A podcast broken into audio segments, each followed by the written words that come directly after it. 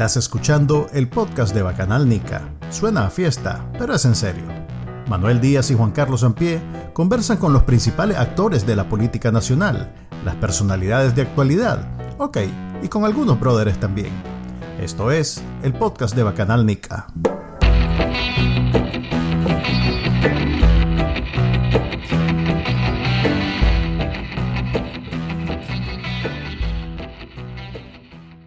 Buena, buena, bienvenido al episodio número 73 del podcast de Bacanal Nica. Le habla Manuel Díaz y me acompaña como siempre Juan Carlos Ampie. Y estamos un poquitín tarde porque acabamos de pasar media hora luchando con la tecnología y logramos que funcionara. Técnicamente no son fallas técnicas. logramos que funcionara. Así que casi que con tres computadoras, un teléfono y un micrófono vamos a hacer este podcast. Nuestra invitada es Edipcia Dubón, eh, una destacada política joven, todavía estamos jóvenes aquí todos. Eh, eh, ahora sin partido, pues ya tiene varios años sin partido. De hecho, yo creo que va a cumplir una década ya sin partido, pero siempre con mucha incidencia política y ahora es de Costa Rica como otra exiliada más de los miles, casi ya llegando al millón, diría yo, de nicaragüenses fuera de Nicaragua, eh, y que tiene pues siempre posiciones y críticas a lo que está sucediendo en Nicaragua, y por eso le invitamos el día de hoy. Bienvenida, Edipsia, ¿cómo te va? Gracias, Manuel. Gracias, Juan Carlos, por esta oportunidad. Perdón a la audiencia. Tengo que decir que fue todos mis errores tecnológicos aquí, Mac, Microsoft. Tranquila. Hasta que audífono y computador y logramos hacer que funcionara. Pero bueno. esos son problemas del siglo XXI. sí. No tarda en salir ahí Israel diciendo que es parte de, de, por qué. A ver, ¿qué, ¿qué, es culpa de nosotros porque usamos una cosa que a todo mundo le da problema? Entonces. Bueno, me quedé pensando, me quedé pensando. puede ser, puede ser, pero es algo que nos permite estar en vivo siempre en Facebook, Twitter y, YouTube a la vez. Entonces le tenemos algún cariño y también nos permite ver lo que platica la gente en los diferentes, en algunas, pues digamos que no en todas, pero en algunas. Así que este, vamos a empezar con eh, las noticias que sucedieron el día, eh, a ver, la semana pasada en Nicaragua. Eh, creo que destaca el retiro del beneplácito que le hizo Daniel Ortega a el que iba a ser eh, embajador de Estados Unidos en Nicaragua en sustitución de eh, Kevin Sullivan. Kevin Sullivan, exactamente. el nuevo embajador se iba a llamar, bueno, digamos que la persona que al que le retiraron el beneplácito se llama Hugo Rodríguez, alguien con mucha experiencia, por lo menos en, en otro tipo de, digamos que no tiene experiencia como embajador, pero sí como funcionario diplomático. Ah, ahora bien, 100%, 100 noticia acaba de reportar Manuel ahorita hace unos minutos que Estados Unidos no, no, va, a doblar a otro candidato a embajador. O sea, están, están decididos a que el señor Hugo Rodríguez es el próximo embajador en Nicaragua por eso no quería decir que eh, el que vi, el que era candidato a embajador, porque sigue siendo, y Estados Unidos, Estados Unidos ahorita acaba de reiterar que tiene todo el respaldo de su gobierno, así que vamos a ver qué negociación se viene. Eh, queremos tu opinión, e-, Edipcia, sobre ese tema y, a ver, lo analizamos y discutimos.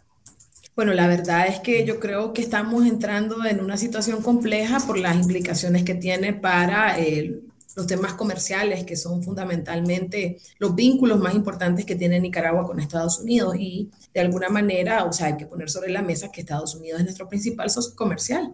Entonces, tener un, un, momento de tensión en esta, a ese nivel, lo que va sin duda a impactar es en las formas eh, de la gestión comercial entre el país, entre Nicaragua y Estados Unidos. O sea, yo, yo creo que eh, esta tensión política va a seguir agravando la, situación de crisis económica y social que tiene el país. Hay que recordar también que es un, de donde vienen las principales remesas del país, eh, donde está el mayor número de población que ha migrado eh, a Estados Unidos. Más de 600 mil personas viven en Estados Unidos, casi 200 mil solo en la, en la Florida. Eh, el flujo además migratorio de este año, que si continúa la tendencia, vamos a estar hablando de casi un 12%, en su mayoría también eh, con destino hacia Estados Unidos.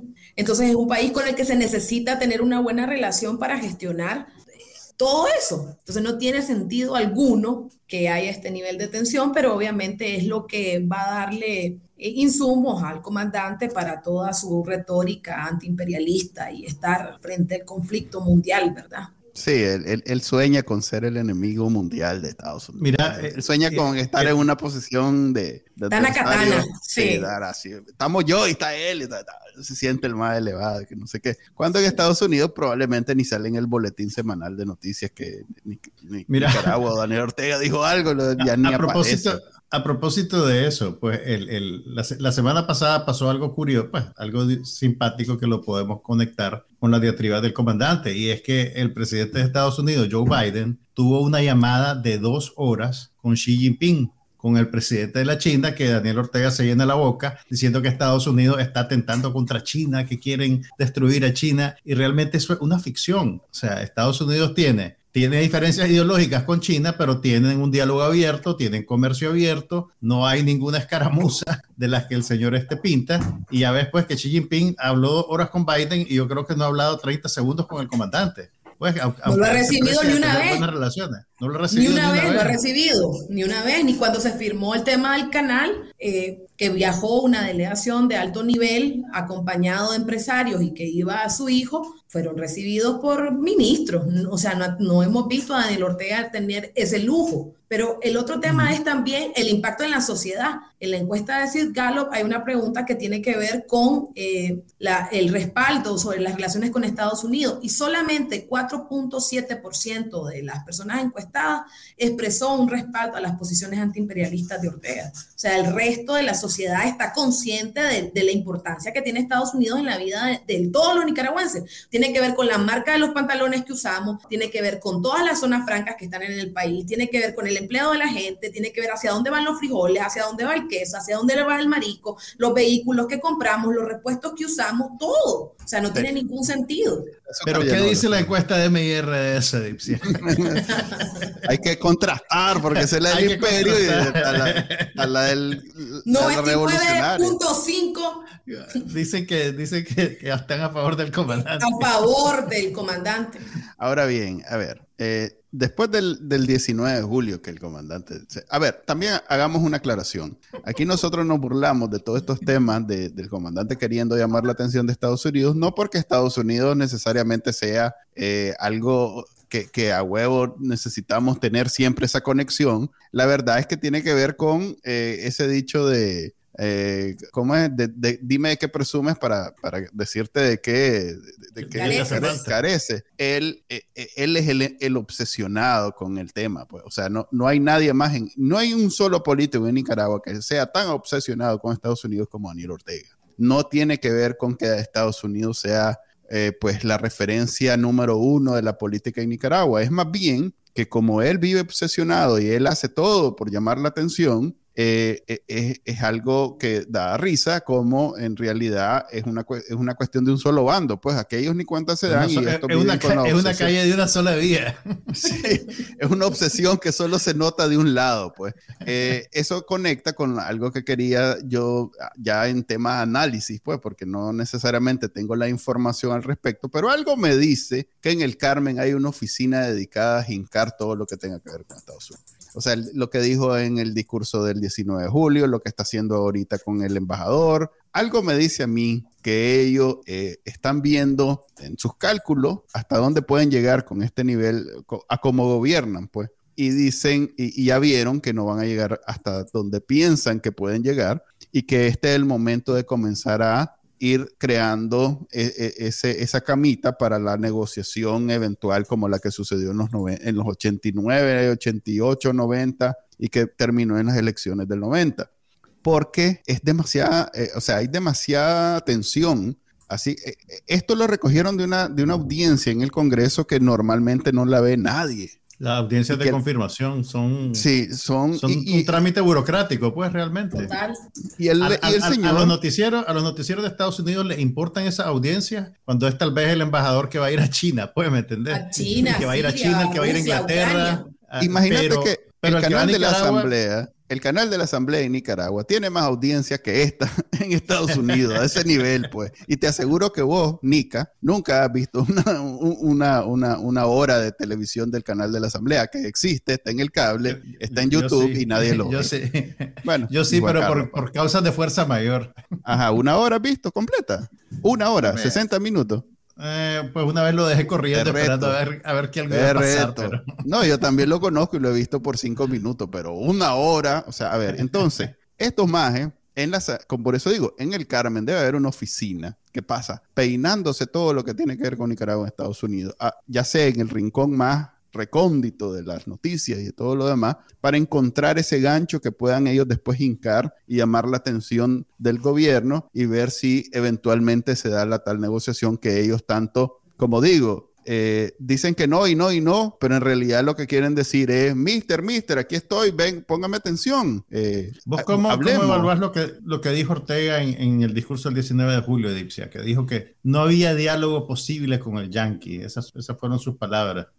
Mira, para mí todas esas son retórica vacías, ¿verdad? O sea, él siempre utiliza al imperio eh, como excusa para recolocarse geopolíticamente, porque no tiene con quién confrontar. O sea, al final no hay ninguna posición delirante de, Biden en contra de Nicaragua ni en contra del mismo Ortega. Hay posiciones de llamado al respeto a los derechos humanos, del restablecimiento del orden democrático. Y él construye toda, bueno, no construye, recapitula toda su vida pasada, la trae al presente y a partir de eso empieza a, a crear esos discursos para sus bases más, más eh, acérrimas, pues, pero, o sea, cualquier persona con cuatro dedos de frente sabe de que está hablando cosas que ya no tienen sentido, pues que ya no estamos en la Guerra Fría, que esa confrontación este, con Estados Unidos no tiene sentido, que más bien es patear a la persona con la que mayor vínculo tenés, o sea, porque si, si realmente tenés un posicionamiento antiimperialista, deberías haber construido unas relaciones distintas con otros países y haber cambiado en estos casi 15 años toda la estructura económica del país para favorecer eso, eso, esas estructuras que, que no son antiimperialistas. Pero al final, o sea, ves a un Ortega que ha mantenido la estructura económica que, arrastra a Nicaragua desde, desde, el origen de su creación como Estado, ¿verdad? Esa vinculación histórica con Estados Unidos. Y después ves que hay un acercamiento a otro imperio, al chino, ¿verdad? O sea, tampoco es que no tenga eh, posiciones antiimperialistas, o sea, es clarísimo de que a él le encantan los imperios, le encanta sentirse que es líder mundial y a partir de eso es que construye su discurso. Eh, cuando uno ve la, la, realidad, lo que te queda claro es de que no, no, hace match lo que él dice con lo que uno conoce de la estructura económica del país y de lo, y de lo, y de lo que la gente necesita, los vínculos, los vínculos familiares, los vínculos económicos, los vínculos comerciales. Entonces a mí realmente siempre me da risa, pues eh, me parece que está congelado en el tiempo y, y, me preocupa porque pues al final estamos en el siglo XXI, deberíamos estar configurando relaciones de solidaridad, de respeto, pero y si no nos respetan a nosotros que somos ciudadanos de esa tierra, ¿a quién va a respetar? Pues? Entonces, para mí es un delirio. Todo, todo, lo que ellos construyen es un delirio, una fantasía que se han configurado para, para hablarle a sus bases y hacerles creer de que, de que existen, pues, que son importantes, relevantes para el mundo. Ok, eso tiene que ver para mí con eh, la posición de Nicaragua, que es una de las, yo creo que, que es la, la, herramienta más, más eh, eficiente que tiene Daniel Ortega para llamar la atención a Estados Unidos, eh, y es la migración tanto de nicaragüenses como de venezolanos, cubanos a través de Nicaragua. Eh, ahorita, la semana pasada, sucedió un accidente de un bus de esos que pasan, digamos que no son muy buenos velando por la seguridad de los pasajeros. Entonces, un bus repleto, es, más, sobre, sobrecargado. sobrecargado de personas, se accidentó y gracias a eso, de, esa fatalidad, nos dimos cuenta la cantidad de gente que está transitando por Nicaragua eh, con, con, miras a eh, migrar a Estados Unidos, porque el bus iba lleno de venezolanos, de y, cubanos y entiendo que ecuatorianos. Es decir, eh, era un bus hasta la pata de gente que no ni siquiera, ni siquiera es de Nicaragua. Pues. Se murieron eh, en el accidente más de 15 personas, todas venezolanas. Eh, y si aquí estamos hablando que el 2% de Nicaragua se, se, fue el año pasado y que este año va a ser más que eso, lo que se está yendo, yo decía que eran nueve buses diarios lo que se está yendo de Nicaragua, eh, de nicaragüenses, ¿verdad? Ahora, ahora sumémosle a eso los cubanos, que gracias a la eh, eh, ausencia de visa, del requisito de visas para entrar, pues ahora su puerto de salida para Estados Unidos en Nicaragua, y venezolanos, gracias a este accidente de bus, nos dimos cuenta que también quiere decir que para Estados Unidos Nicaragua se ha convertido en una alguien me decía es como el como la como Mariel de lo de, antes en Cuba ahora es Nicaragua pues. es, más ya es más la cantidad. Es como el puerto de salida de todos estos migrantes a Estados Unidos eh, claro aquí hay que mencionar que pasan por México y en México el narcotráfico hace los carteles pues hacen lo que quieren con esta gente pero es eh, un tema imposible de, obviar para el gobierno, tanto políticamente a, lo interno, como explicar todo esto. Ellos viven llenándose la boca de lo bien que está Nicaragua, que como el pueblo lo respalde, que no sé qué. La, encuesta de MIR dice que ya va por el 80% de Nicaragua, que lo respalda, y nueve buses se van diario. Eh, eso es el problema político interno. Pero a lo externo, Estados Unidos tiene el gran problema nicaragüense, no porque haya represión, que eso nos afecta y ellos, digamos que políticamente también lo condenan, pero el verdadero problema práctico para ellos es la cantidad de gente que estamos exportando. Entonces, eso sí puede llevar a Estados Unidos a negociar con Nicaragua. Y él lo sabe, por eso es que él lo fomenta. Eh, vos acabas de mencionar un número que me llamó la atención, Edipcia. Eh, creo que dijiste 13%.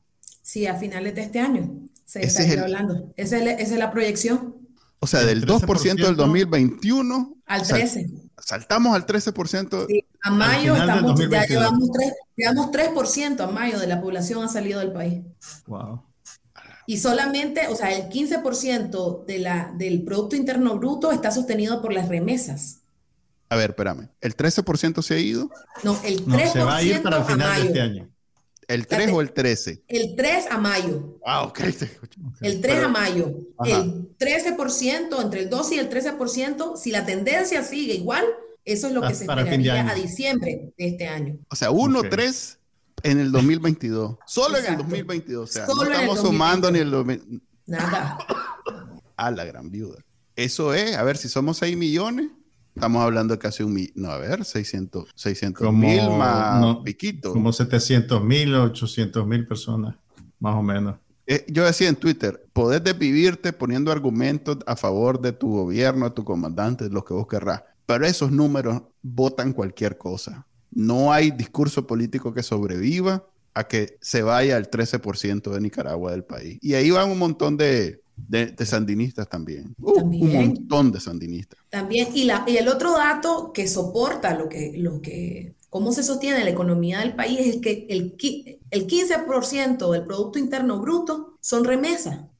Pero ahí estoy un poquito perdido. ¿Eso es malo, bueno, diferente, mayor? Te da una, te da una magnitud de la cantidad de gente que está fuera de Nicaragua, que envía dinero al país para que se puedan comprar bienes y servicios dentro del país. O sea, tiene es positivo en términos de que genera ingresos y para el consumo, pero te da una magnitud de la cantidad de gente que está fuera de Nicaragua. O sea, si 15% y en ese, que se, en esa dinámica, en esa dinámica a Daniel Ortega le conviene que la gente se vaya se convierte en un, en un eh, a ver, en una, fuente convertimos en, nos convertimos en un producto de exportación, pues. Bueno, convertimos lo, que mandamos, ¿verdad, No sé si vos mandás. no sea atrevido. No, pero mira, fíjate que es impresionante esto de, de, de, de las remesas. O sea, yo tuve oportunidad de moderar un focus group en Costa Rica, bueno, varios focus group en Costa Rica, y uno de los temas que estuvimos conversando es el tema de las remesas. La gente a los tres meses, cuando ya se estabiliza en la ciudad en la que esté, lo primero que hacen es enviar sus 20 dolaritos. Y a, la medida en que van mejorando su condición económica, va incrementando el aporte económico a su familia porque ese, el, o sea, la relación de los nicaragüenses en el exterior con los nicaragüenses de Nicaragua es estrecha, o sea, la, la, comunicación vía WhatsApp, vía Facebook, vía Messenger es impresionante. Entonces, la gente está más enterada de lo que pasa en Nicaragua que en los países donde están viviendo. No hay una, no se desvinculan. Entonces, al final, eh, es lo que han dicho los cubanos y es lo que han dicho los venezolanos, que para estos regímenes el hecho de que haya eh, migraciones tan grandes, al final se vuelve como en un activo positivo para ellos porque les permite tener recursos frescos, disminuir, disminuir la presión interna, la gente con mayor formación es la que se va del país pero hay una retribución en términos económicos. El problema es cómo resolvemos el tema político, porque al final los actores políticos que no están presos están en el exilio y hay un vacío ahí de liderazgo a, nivel, a nivel nacional. Y la gente que quedó a nivel de territorio está recuerdándose, está este, viendo qué puede hacer y, y, hay, hay, un bache, ¿no? Entre que se, se formen nuevos liderazgos dentro del país, en que se reacomode la, la el nuevo exilio y, que se establezcan esos vínculos para cambiar la realidad. O sea, nosotros tenemos que observar muy bien lo que pasa en Cuba y Venezuela porque en este sentido hay, hay mucho que aprender en términos de, de, cómo no permitir que pasen 25, 30, 40, 60 años, ¿verdad? Con Ortega o con quien venga en ese esquema de, dictatorial pero sobre todo tenemos que darnos cuenta que los vínculos de solidaridad entre nosotros existen y que de alguna manera tienen un efecto colateral positivo para el régimen. Sí, esto, esto es una, eh, esto es un aprendizaje de lo que hace Cuba. Cuba eso hace, tanto oficial como formal como informalmente. Formalmente manda a sus profesionales, es famoso el caso de los doctores, que los manda a los países a, supuestamente de solidaridad, pero, cobra, por ello. Cobra y cobra. Digamos que no, no, no hace, no hace este, no, es una gran, pues no hace un gran negocio, pero sí cobra como, como lo que gana un doctor. Y luego ese dinero le queda al gobierno cubano y le da minucias a, a, las familias y al propio doctor. Pues este, eso lo hace formalmente, digamos, como Estado. Y, e, e informalmente lo que hace es que de pronto libera, deja así, eh, un poco más fácil, lo cual en un país normal es, lo más común del mundo, que puedas salir de tu país, pero en Cuba no es así de fácil, pero de pronto puedes salir de Cuba y te dejan irte, que es lo que ahorita sucede en Nicaragua, te puedes ir de Nicaragua eh, y, nadie, pues no, no necesariamente lo haces grande ni haces la bulla y, y, sucede lo que estás diciendo, pues que es la gente más inconforme, la gente más desesperada también eh, lo cual viene a, en el país a, hacer, a convertirse en una especie de válvula de escape en donde ya no tenés esa presión interna y a la vez es gente que va a mandar dinero y entonces estás capitalizando al suave. Esta vez manual cubano, pues esto la verdad es que en los 80 sucedió así. Y, y, ellos saben muy bien lo que están haciendo. Esto no es casualidad. Esto no es, no es una casualidad que se encontraron y que yo, está bien, mira, nos no, dimos con esto sin querer planificado. Ellos saben cuánta gente se tiene que ir, cómo hacer para que la gente se vaya. Es más, está sirviendo de vehículos para que se vayan los cubanos y los venezolanos también. O sea que hasta eso, pues. y sobre eso, Manuel, hay que recordar que la negociación que hizo el gobierno de Ortega en el 2006, que le tocó a Arturo Cruz con el gobierno de esa época, fue exactamente, eh, eran cinco puntos. El tema de la migración, el tema del narcotráfico, el tema de la estabilidad eh, política dentro del país, el tema comercial, y el quinto se me va, pero eso, o sea, tienen esos elementos que les permiten a ellos jugar de alguna manera en la esfera internacional, en la región, ¿verdad? Porque al final Nicaragua tiene una posición estratégica importante eh, para el tránsito comercial, para el tráfico de droga y para el tránsito migratorio. Entonces, esos tres elementos son posibles que este régimen esté configurando una estrategia de presión para llevar al límite, llevarnos al límite a nosotros y llevar al límite a los gringos, ¿verdad? Y después cuando los gringos reaccionen, ah, el opresor, enemigo de la humanidad, ¿verdad? O sea, ese es el, esquema. Eh, la realidad es que estamos en un momento crítico en la región centroamericana porque el tráfico de personas, o sea, brutal. Eh, ya lo habíamos visto antes de Honduras hacia Estados Unidos, pero ahora ya Nicaragua se suma a esto, facilitando el tránsito, como ustedes dicen, pero también siendo parte del tránsito, cantidades importantes de nicaragüenses. 13% este año. Ese número no se me va a olvidar rápidamente. No, o sea, es dramático la, la, la situación, pero además, según la misma encuesta de Sid Gallup, el 74% de los entrevistados declaró que si tuviera recursos para emigrar, se irían del país. Y el 47%, que por supuesto que se van, y el, entre 24, los menores de 24 años, entre 16 y 24 años, el 42% también dice que se va del país. Y es lógico, o sea, ¿quién quiere vivir en un país de opresión, en un país donde vos no puedes expresar libremente, no podés hacer nada más que ser borrego del régimen? ¿Verdad? Y guardar silencio, estar calladito, escondidito, no, no dar flanco, ¿verdad? Ese es el esquema. Entonces la gente está en Nicaragua haciendo lo que puede para sobrevivir, no es que esté feliz ni contenta. Eh, aunque el régimen se invente todos los festivales habidos y por haber y que haya guaro por doquier y, fútbol y todo lo demás, o sea, la gente va a eso porque necesita tener formas de escape, pero eso no quiere decir que estén contentos. Al final, el, el esquema es efectivamente salir de la gente incómoda, asegurarse recursos y mantener la presión. O sea, le sirve de múltiples formas la migración al régimen. Sí. A propósito que estás mencionando la encuesta de Sid Gallup, eh, vos que la tenés a la vista y que la puedes ver, eh, ¿encontrás contraste con la de MIR que publicaron hace unos días o van por el mismo? ¿Cómo están los números? ¿Hay diferencia? Así como bien evidente. Mira, yo, yo creo que hay diferencias importantes, pero sobre todo creo que nosotros eh, en la encuesta de Sid Gallup hay un dato que nos debería hacer reflexionar, que es el dato de la población joven. Entre 16 y 24 eh, años, los encuestados, casi el 54%, se, se siente bien eh, en el país, se siente bien 54, eh, o sea, 5 de cada 10 chavalos, chavalos entre comillas, 16, 24, ya, ya hay, ahí hay gente que ya tiene nietos en, eso, ese grupo. sí.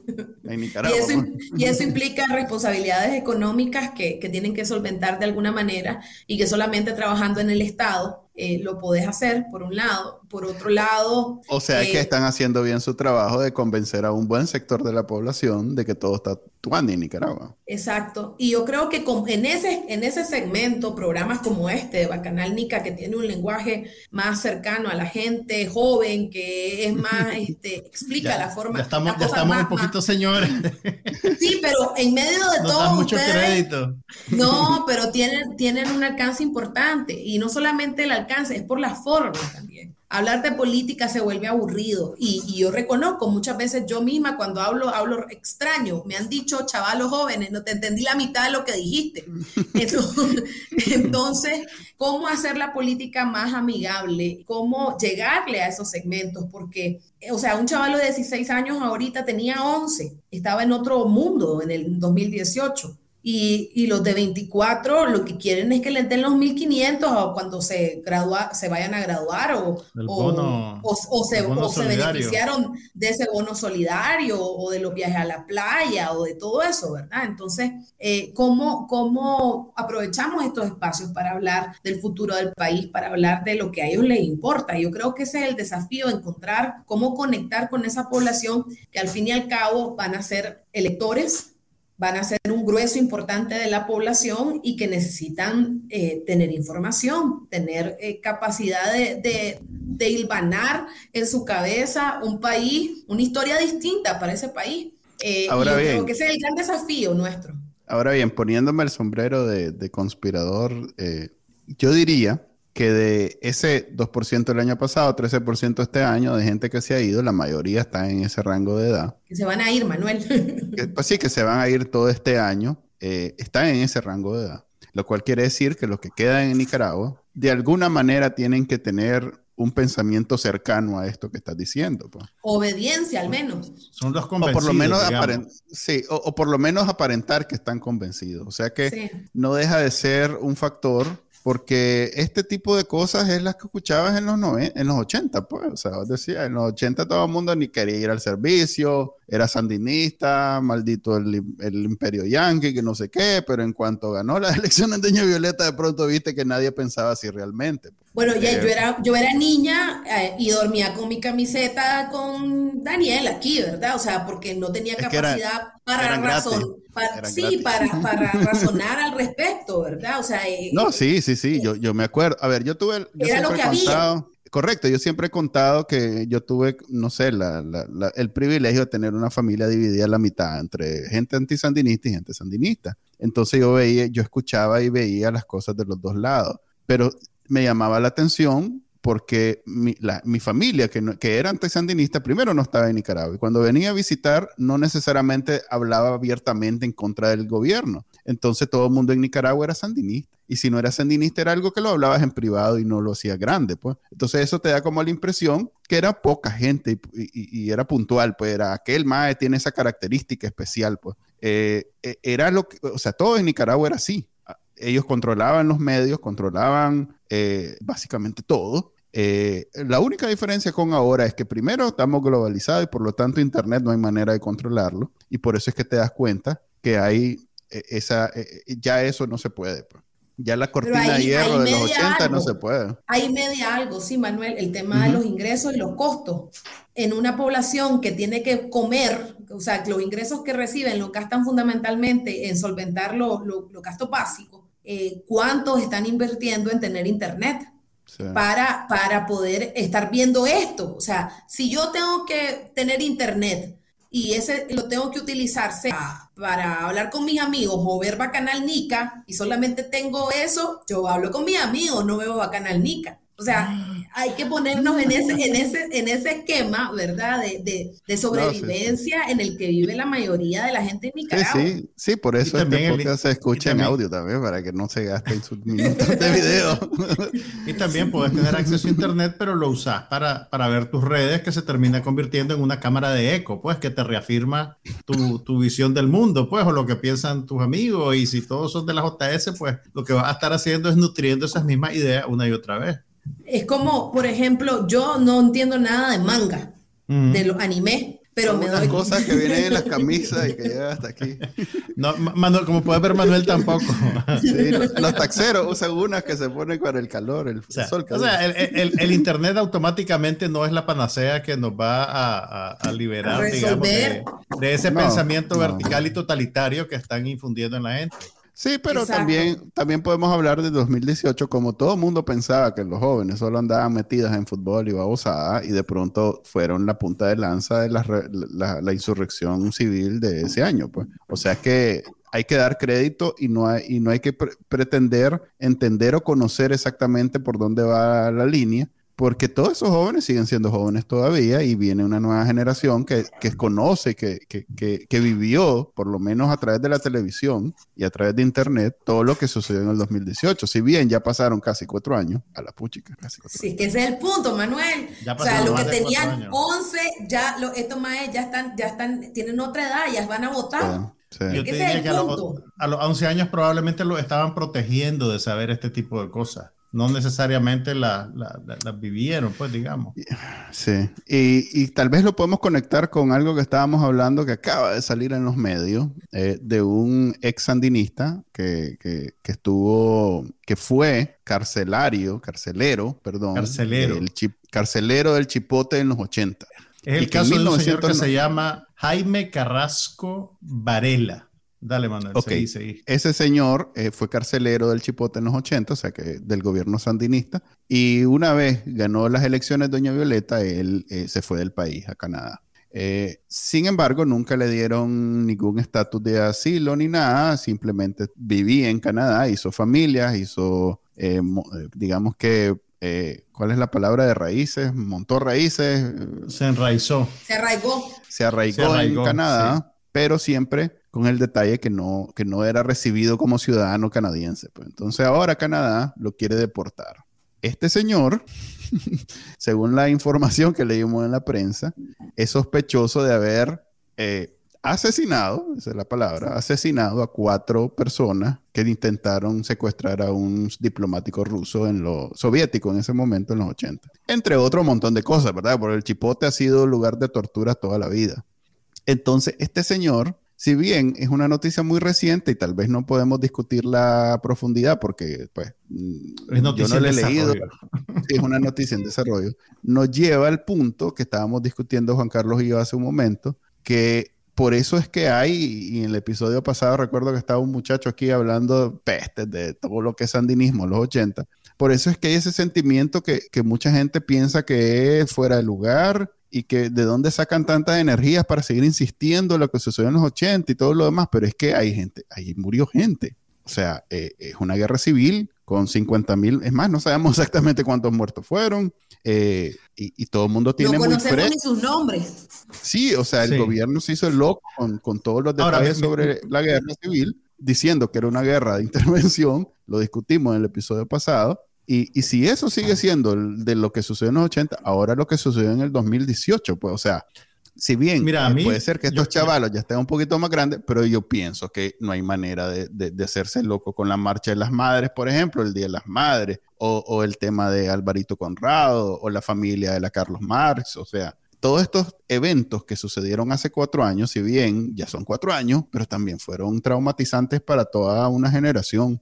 Eh, y, bueno, Mira, yo creo que vos tenés razón. El tema es que eh, en comunicación existe esto de la construcción de la posverdad y estamos en un régimen que, que, tiene el control de todo el aparato de comunicación del país. O sea, estamos, la comunicación está llegando desde fuera a Nicaragua. Eh, hay, o sea, la, la construcción de, de, la verdad en este momento en el país la tiene el régimen. Nosotros la estamos disputando desde fuera. Ese es un. El otro es el tema del miedo. ¿Cuántos de las personas que están dentro de Nicaragua realmente están hablando o han tenido oportunidad de reflexionar sobre lo que pasó? Porque lo que pasó fue tan abrupto, tan grosero, eh, porque no solamente fue la violencia, eh, fue la, el, encarcelamiento de más de mil personas, la liberación de casi 690 en el 19, el arresto de todas estas personas, 190 que están ahorita en las cárceles del Chile.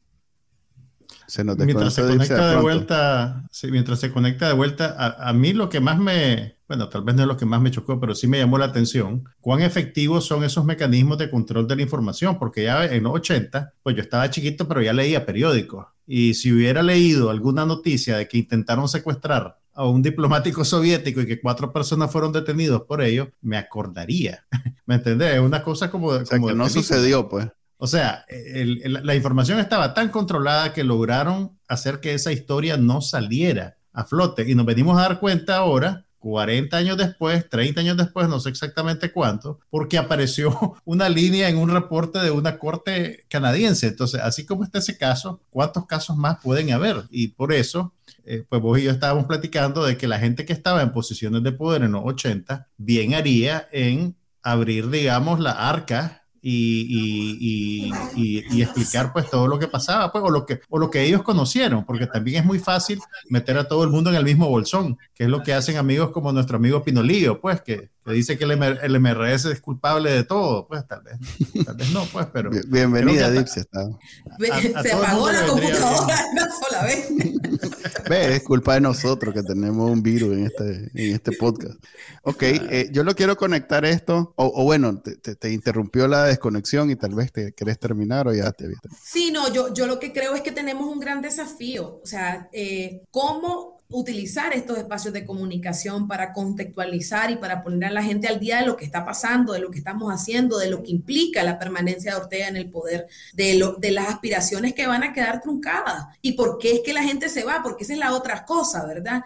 Eh, hay todas unas historias así, todas espectaculares que se construyen alrededor de la gente que se va que van a ganar millones y que tienen una vida espectacular y no todo el drama que implica la migración. O sea, que igual que quienes nos fuimos en el 2018, no nos fuimos porque no éramos felices en Nicaragua, nos fuimos porque tuvimos que recordar nuestra vida y nuestra integridad y que nosotros amamos a Nicaragua y queremos regresar lo más pronto posible, pero no queremos estar en el chipote, ni queremos tampoco que nos asesinen. Entonces, al final, eh, ¿cómo, ¿cómo hacemos para reconstruir la verdad y salirle al paso al esquema del régimen, por eso es que persigue a los medios, por eso es que cierra los, medios de comunicación, por eso es que persigue a las organizaciones.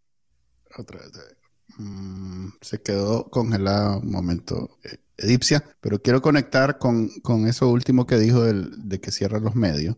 Eh, esta semana pasada, em, el Canal 12 publicó una entrevista del director ejecutivo, supongo que el presidente del BESIE. Del BESIE, eh, Dante Mossi. Dante Mossi, en donde el periodista eh, del Canal 12, Marcos Medina, eh, Marcos Medina le, hizo preguntas.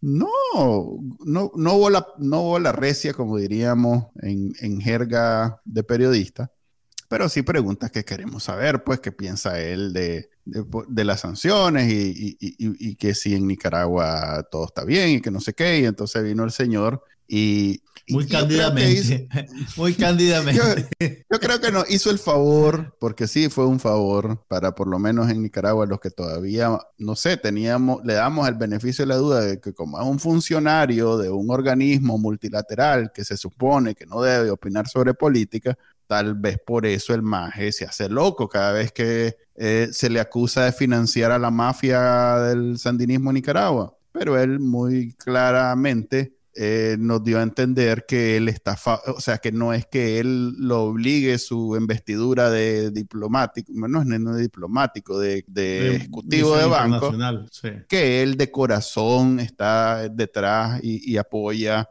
lo que solo hace el comandante. solo le faltó decir gracias al comandante Daniel y la compañera Rosario o sea, por reivindicar nuestros derechos. El MAE se, se, se, destapó como sandinista, sapo, sapo, sapo. Pues Básicamente, por si acaso no vieron la entrevista, lo que él dijo fue que el régimen de sanciones internacionales era injusto porque no les daba el derecho a la defensa, como que si fuera un proceso legal y no una decisión soberana de un Estado. Eh, y lo dijo con una sonrisa en los labios. yo, entonces, yo no sé si, si porque realmente lo creo porque estaba siendo cínico. Pero bueno, o sea, e, e, el más, eh, se, se, como digo, se destapó como defensor eh, de corazón, de cora, como dirían los reggaetoneros del comandante este señor eh, está, es un aliado del comandante. Eh, ya él se, se, se ubicó. A Estamos hablando de Antemosi Edipsia que, que dice que, o sea, que lo que digo yo, pues que, que, gracias a esa entrevista ya sabemos que su corazón está al lado del comandante y no solo sus funciones como ejecutivo de banco. Y la, pues, y la, compañera Rosario, no olvides a la compañera Rosario. Ok, la vieja rimada, ¿no?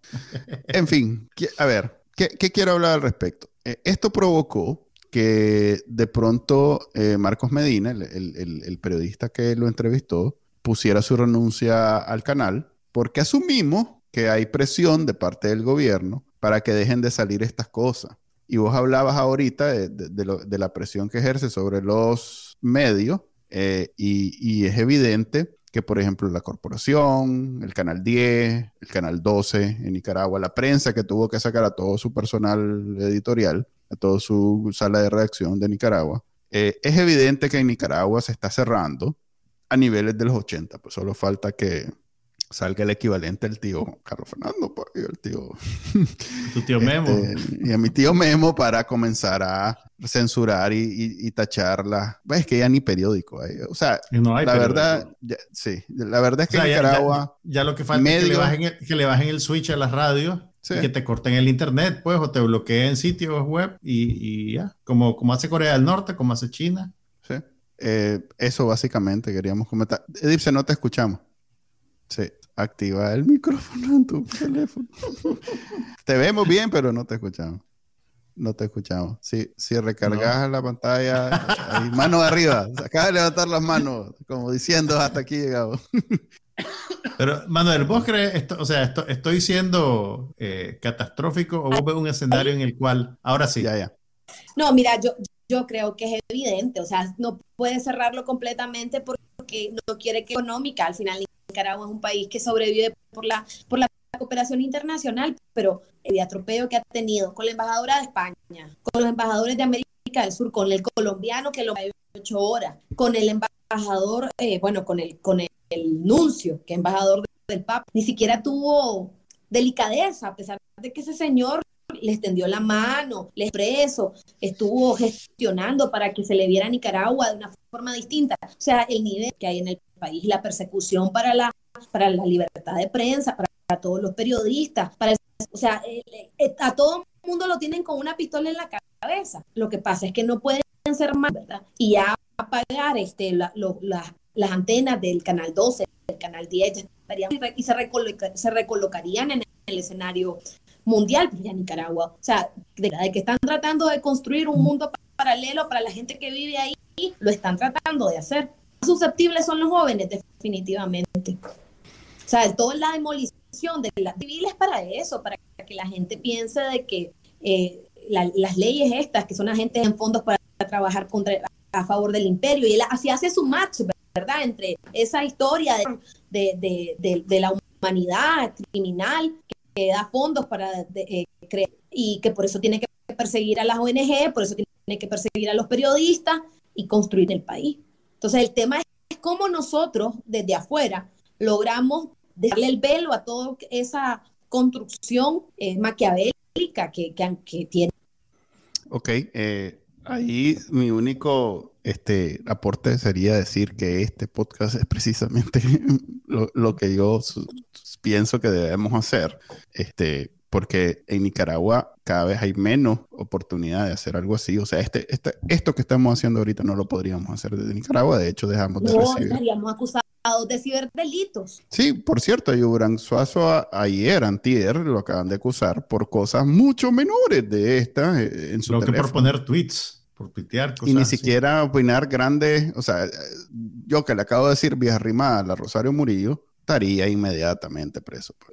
En Nicaragua no se puede. Entonces nos corresponde a nosotros que estamos fuera de Nicaragua, ya que estamos largos y que no nos y que no, no, no pueden hacer nada, nos corresponde ser esa voz. Y los que están ahí lo único que pueden hacer es escuchar y mantenerse, no sé, por lo menos sentirse identificado con la discusión y, hagamos lo posible por dar ese, ese, ese escape. que no, que, no, se crean el cuento. Pues. es que no hay, yo no veo... Y que se lo trasladen a otros, porque no todo a Canal Nica. Hay que decirle, aprovechen ese espacio para invitar a personas a que escuchen a Canal Nica, programas que se están haciendo desde el exilio para que tengan otro espacio de información y coméntenle a medida en que podamos como hormiguitas llegar a más gente en esa medida vamos a poder romper la censura y poner en el país. ¿Vos no ves un escenario en el, que, en el que puedan intervenir el Internet y bloquear acceso a algunos sitios, así como hace China, por ejemplo? Como hace China, como hace Cuba, como hace Corea del Norte. Creo que en Corea del Norte no, no hay Internet del todo, pero en China, por ejemplo, están bloqueados algunos sitios particulares. Por ejemplo, creo que YouTube está bloqueado, entonces los chinos hicieron su propia versión, digamos. ¿Vos ves un escenario en el que esta gente llegue a esos extremos en Nicaragua o no? Eh, creo que. Yo creo que son sus aspiraciones. Sí, no, ganas no le falta. aspiraciones que les implica, porque tiene que ver ahí, hay cláusulas con el, el, el acuerdo de asociación, el CAFTA mismo. O sea, eh, ¿en qué medida están dispuestos a pagar? Sí, el, el, principal obstáculo para lograr eso es que la conexión en Nicaragua está en manos de empresa privada. Yo creo que la, la, entrada de el, a ver, los proveedores rusos y chinos que entraron a Nicaragua más después de los de Estados Unidos o Europa. A ver, hablando claro, en Nicaragua después del 90 hemos siempre tenido el, el grupo mexicano, pues Americatel, con claro, y el grupo, pues que en su momento fue Estados Unidos, después pasó a manos de España y ahora creo que es peruano, mm, sudamericano, no sé exactamente qué estigo. Entonces esos dos proveedores, que son por mucho la mayoría, además de un montón de pequeños nicaragüenses, eh, son el gran obstáculo de ellos porque no son, pues, no se van a prestar a cerrar operaciones solo porque ellos dicen, pues. Pero en el pasado han sido algunos, pues no, sé, no, puedo hablar por ti, pero claro ha sido complaciente cuando les han pedido hacer cosas. Digamos que claro, pero, pero no van a meterse el cuchillo y se van a convertir en, o sea, se tendrían que cerrar operaciones, pues no es algo que puedes simplemente dejar de, o sea, si, si cortas internet, se acabó tu negocio, pues si de eso vivís. Ok, pero sí, pero sí pueden dificultar el acceso a ciertos sitios. Es que ese es, la, e, es el camino, pues decirle a Claro, bueno, decirle a todos los proveedores que de pronto no, no se puede usar Facebook en Nicaragua. Entonces, eh, lo primero que va a suceder es que los proveedores le van a decir, pues estos proveedores que estoy mencionando, le van a decir, suave, ese es el 80% de nuestro negocio. De, mi negocio. Sí, entonces, si me Porque también hay, que, hay que aclarar que ellos no pueden bloquear a alguien dentro de una plataforma. Es decir, supónete que quisieran bloquear Bacanal Nica, no pueden decir, mira, bloquear la cuenta de Bacanal Nica dentro de Facebook. Se tiene que ir Facebook completito se tiene que ir el paquete completo. Entonces, eh, ese es para mí el principal obstáculo que tienen. Eh, lo cual no quiere decir que no en, un momento de dificultad no estén dispuestos a hacerlo. Pues. No intenten hacerlo. Eh, decía yo que hay un proveedor chino y un proveedor ruso que son, ¿cómo es que se llama? Es el, chino Yota. Yota es el ruso y el chino, es el, chino es, sí, el chino es Huawei, Huawei, ¿no? Huawei, sí que era de, eh, de, de, eh, estos son precisamente porque a la hora de que estaban como con las manos atadas, porque si le decían, pongamos este escenario, le decían a Tigo y a, a Movistar en ese momento y a Claro, cortame de Facebook, entonces decían, Tigo y claro, si cortamos Facebook, mejor nos vamos, cerramos todo. Entonces Nicaragua se quedaba desconectada. el ruso y el chino le va a decir sí, hombre. no, pero ahora le dicen eso estos dos y entonces tenés esa opción. Si bien va a haber problemas para conectarse porque no están en capacidad en términos de infraestructura de cubrir todo ese mercado, pero ya hay una opción. Pues. Claro. Ya, entonces por ahí está la jugada. Eh, hemos tenido muchos problemas de conexión con Edipcia, pero hay un último tema que quería tocar con vos que tiene que ver con la última visita de los presos políticos, ya la novena en, no sé, un año y medio, pongámosle, para algunos. Este, bueno, se, fue la Habla conmigo, Manuel. Habla conmigo. decime, decime. A ver, de, de, esa visita de, que, que, fue la última, creo que para mí lo más dramático es darme cuenta que Miguel Mora ya va a cumplir un mes de estar haciendo huelga de hambre, este, porque quiere ver a su hijo, Miguelito, quien tiene, pues, digamos que una salud bien frágil. Motora. Pues sí, pues es un niño con una salud bien frágil entonces él considera que este, es más importante, obviamente, ver a su hijo que comer por 30 días. Eh, o sea, no me imagino... Pues lleva 30 días, no sabemos cuánto tiempo más va, va, va, a mantener su huelga de hambre, pero tenés razón, o sea, este, este, este, es el tipo de cosas que yo creo que destruye cualquier argumento del régimen, pues, ¿cómo podés crear esa circunstancia? Pues así, que, que alguien se vea obligado a, llegar a esos extremos por, por, por, poder ejercer un derecho, porque por muy preso que esté, concedámosles que está preso porque rompió una ley. Por muy preso que estés, no, no te pueden prohibir ver a tu hijo. Exactamente. Y, eh, Miguel lleva está pidiendo, un año sin ver al niño. No está pidiendo algo especial. Si querés, Egipcio, no pongas el video y así. o, sí. Eh, bueno, la verdad es que ahí no hay, no hay mucho que ni criticar ni defender, o sea, es una cuestión de esas de derechos humanos, que no hay dos posiciones, no hay nadie defendiendo la posición de, este, debería de no ver a su hijo. Está dentro de todas las leyes del mundo que alguien que esté preso puede ver a su familia. Eh, no hay nada, o sea, tampoco el gobierno tiene una posición así al respecto. Eh, y nunca se pronuncian sobre esas cosas. Pues realmente lo, que, lo que tenés es una sábana, como una sábana de condena que cae encima de todo el mundo y, ya, no, no, se meten en detalles. Pues. Así es, entonces solo es solidarizarse y que se sepa, como estábamos hablando, pues este es nuestro papel, que esas cosas se tienen que discutir, saber, hacerse saber a todo el mundo y que se sepa que Miguel tiene 30 días en huelga de hambre por querer ver a su hijo este, no lo ha visto por más de un año y esta es segunda vez que está preso. O sea que digamos que no es alguien, es más, nosotros lo tuvimos de invitado unos días antes de que cayera preso. y le, antes, y le planteamos lo mismo, pues, le dijimos, mira, ¿y qué pasa? ¿No querés mejor no aparecer en el podcast porque ya sabes lo que está cocinando el gobierno y que no sé qué? Y, él dijo, no, yo estoy dispuesto a asumir las consecuencias y fue consecuente. no sé si valga la redundancia en ese caso, fue eso consecuente, lo echaron preso, está preso y lo único que quiere es ver a su hijo, pues. Entonces, este, no sé, solidaridad con su familia y ojalá, pues, suceda como los retratos hablados de ese humano, que el primero de ellos, el que hicieron de Félix, hizo el milagro de que el gobierno presentó a Félix en, en video, pues, en televisión Tal vez algo, algo parecido pasa si logramos que todo el mundo ponga atención a lo que está sucediendo con Miguel. Pues. Bienvenida, Dipsia, de vuelta. Sí. ya para despedirnos. No te escuchamos. No te escuchamos. Pero bueno, la, todo esto.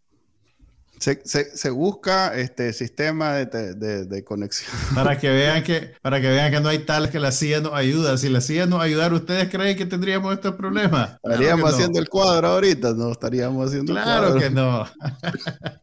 no hay CIA que valga. Creo que nos vamos a despedir porque ya llegamos a la hora de, tiempo y este Ahora te toca ahora buscarte un lindo sentimiento de despedida. Ah, después de eso. Sí, no sé. estamos, Mira, estamos escasos de lindos sentimientos. Eh, tal vez mencionar que como y eso me, dio un poquito de esperanza, porque estábamos hablando con Edipcia del nivel de apoyo y él mismo, pues, eh, Daniel Ortega en su encuesta que él manda a hacer con MIR, él dice que tiene mucho apoyo, eh, dice Edipcia que lo siente y que, bueno, sí, Edipcia lo sentimos también que no pudimos estar todo el tiempo. Entonces, algo que me llamó la atención y que me gustó fue ver cómo el abogado que le, que él, no, no, que le asignaron, que de pronto le salió a un, a un sacerdote que estaba siendo acusado de violación en Buaco. No me voy a referir sobre el caso de, del, del, sacerdote ni nada, solo me voy a referir que el abogado que, sale, que, que, de pronto salió de ese sacerdote hablando maravillas del gobierno y de la justicia en Nicaragua, cosas totalmente fuera de lugar, porque ya sabemos que en Nicaragua no hay justicia, era a todas luces un sandinista implantado, pero curiosamente no era alguien, no era un defensor de oficio, pues no era de esos que todo preso tiene derecho, sino que era alguien que le estaban pagando para ser abogado del, del sacerdote y el pobre sacerdote ni sabía quién era ni nada, pues. La cosa es que el señor, este, a todas luces, sandinista, eh, recibió un nivel de bullying en internet que tuvo que renunciar y ahora anda amenazando a todo. Sí, eh, renunció y anda amenazando a todo el mundo que los va a acusar de, de, de, de, ciberdelitos. Porque le cayeron en internet con un nivel de bullying. Yo sé que, o sea, yo, yo, me di cuenta que renunció y que la gente le sacaba la foto en las marchas del frente, haciendo la dos y todas esas cosas. Pero él reaccionó entonces a eso públicamente. Sí, el MAE salió de que amenazando a todo el mundo de que le iba, lo, a acusar de, lo iba a acusar de ciberdelito. Porque falta de criterio. La cosa es que el, MAE, el nivel de, de, presión que recibió lo hizo renunciar. Pues entonces eso a mí me da esperanza porque quiere decir, y eso no fue solo gente que está fuera del país, pues eso de gente que está dentro de Nicaragua y que le, le, le comenzó a caer al hombre este. Mira, ese, ese un taloncito de Aquiles que, que tiene toda la gente implicada. Y es que ahorita existe esa línea de que tenés que documentar que va a las marchas, tenés que documentarte que va a los mitines políticos. Sí, no te puedes hacer el loco. Tenés que subir la foto en tus redes. Ya después el que diga, mira, yo no, yo no, yo no andaba en esa cosa. Y va a andar en línea un montón de fotos que se las vas a poder sacar. Ajá, no andaba, ajá, no andaba. Ajá, no. Ok, eh, así lo dejamos con ese sentimiento bonito. Gracias, Edipse, por haber, tal vez te escuchamos una última Gracias vez. por la lucha. Mentira. Yo creo que ya no, ya no. Hasta la próxima semana, nos vemos. Este fue el podcast de Bacanal Nica. Compartilo, déjanos una reseña y enseñale a tu abuelita cómo escucharlo. Te lo va a agradecer. Suscríbete en Spotify, Apple Podcast, Google Podcast y por supuesto, también puedes escucharnos en bacanalnica.com. Hasta la próxima.